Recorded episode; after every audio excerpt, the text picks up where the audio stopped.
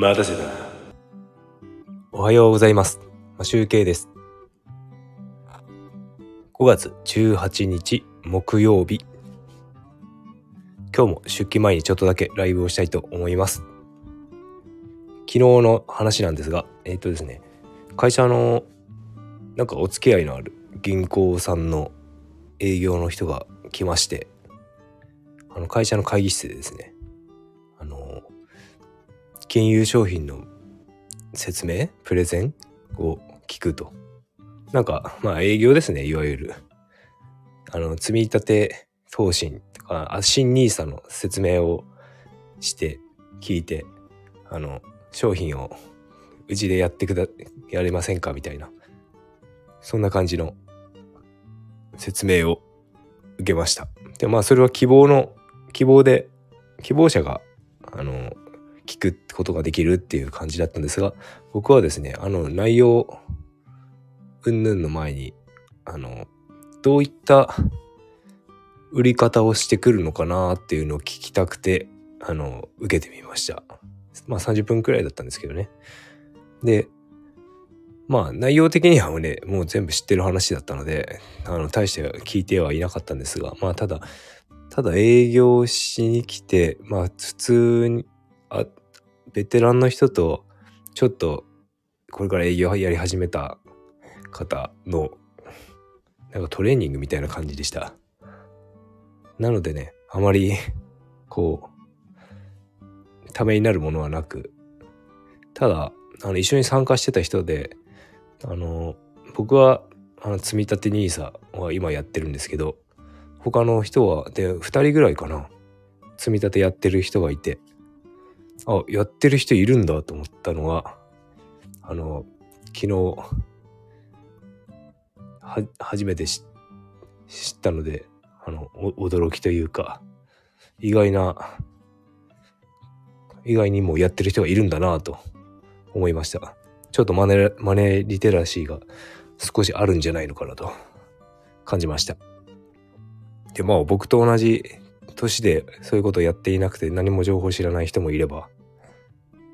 なので、あの、地方の銀行でそれをやろうとしていたので、あの、やめた方がいいよっていう ことを伝えました。あの、手数料の話ですね。あの、楽天でやるか SBI でやるかみたいな話をしてたんですけど、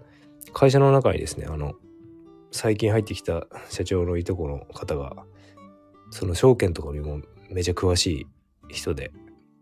あの、一番や、一番ね、あの、積み立てとか、やるのがいい、やるのがいいのが楽天証券と言っていました。まあ、要するに、ポイントがつくってことですね。で、ポイントがつくのっていうのは、あの、楽天のポイントはもちろん入るんですけど、あの、SBI だと、ポイントが入ってくるけど、ポイントが使えないらしいですね。使う場が少ないっていうのか。なので、楽天証券でやる方がいいということを言っておりました。でも僕は楽天、全部楽天に、楽天でやってるので、まあそれでいいいいんですけど、まあ、楽天に支配されている状態ですね。銀行とかも証券も全部楽天だし、カードも楽天にしてますし。あの結構ね、かなり楽天で支払いをずっと続けてるとね、毎月、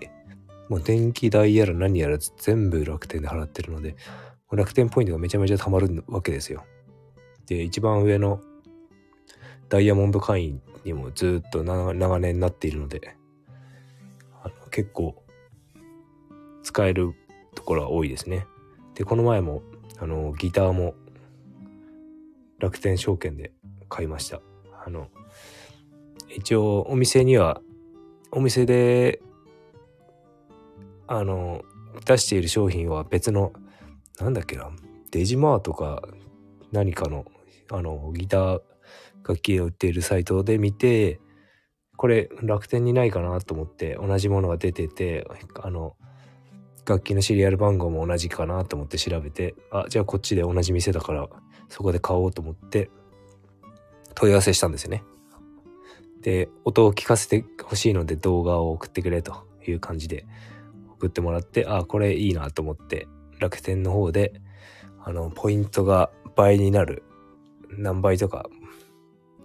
ポイントアップ期間っていうんですか。それで買ってあの何万ポイント3万ポイントとかつけてかなりお得に買うことができました。なのであの楽天カードと、まあ、楽天証券とかもおすすめなんでしょ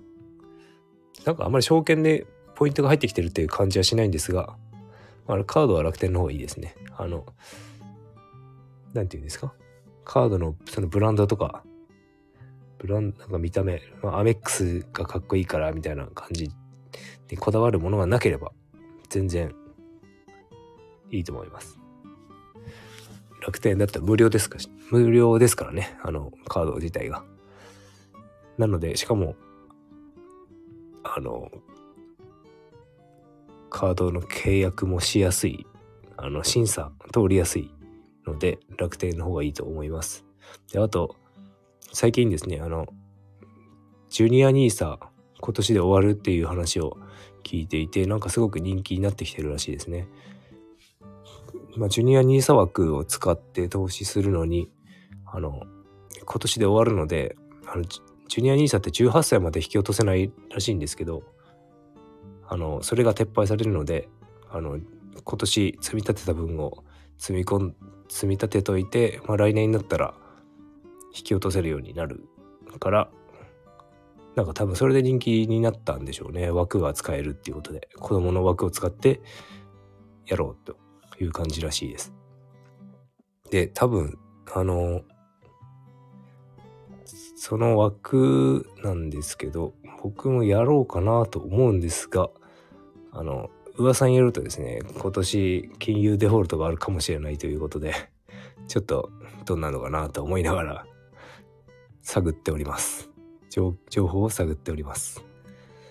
まあ、とりあえず、まあ、昨日の、昨日のですね、